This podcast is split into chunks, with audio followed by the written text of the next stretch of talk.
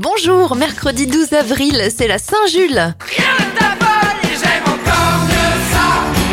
Bon anniversaire à Jean-Louis Aubert, il a 68 ans. Le pharmacien de scène de ménage Grégoire Bonnet a 57 ans. 52 pour l'actrice Shannon Doherty et l'humoriste Jérôme Commandeur a 47 ans.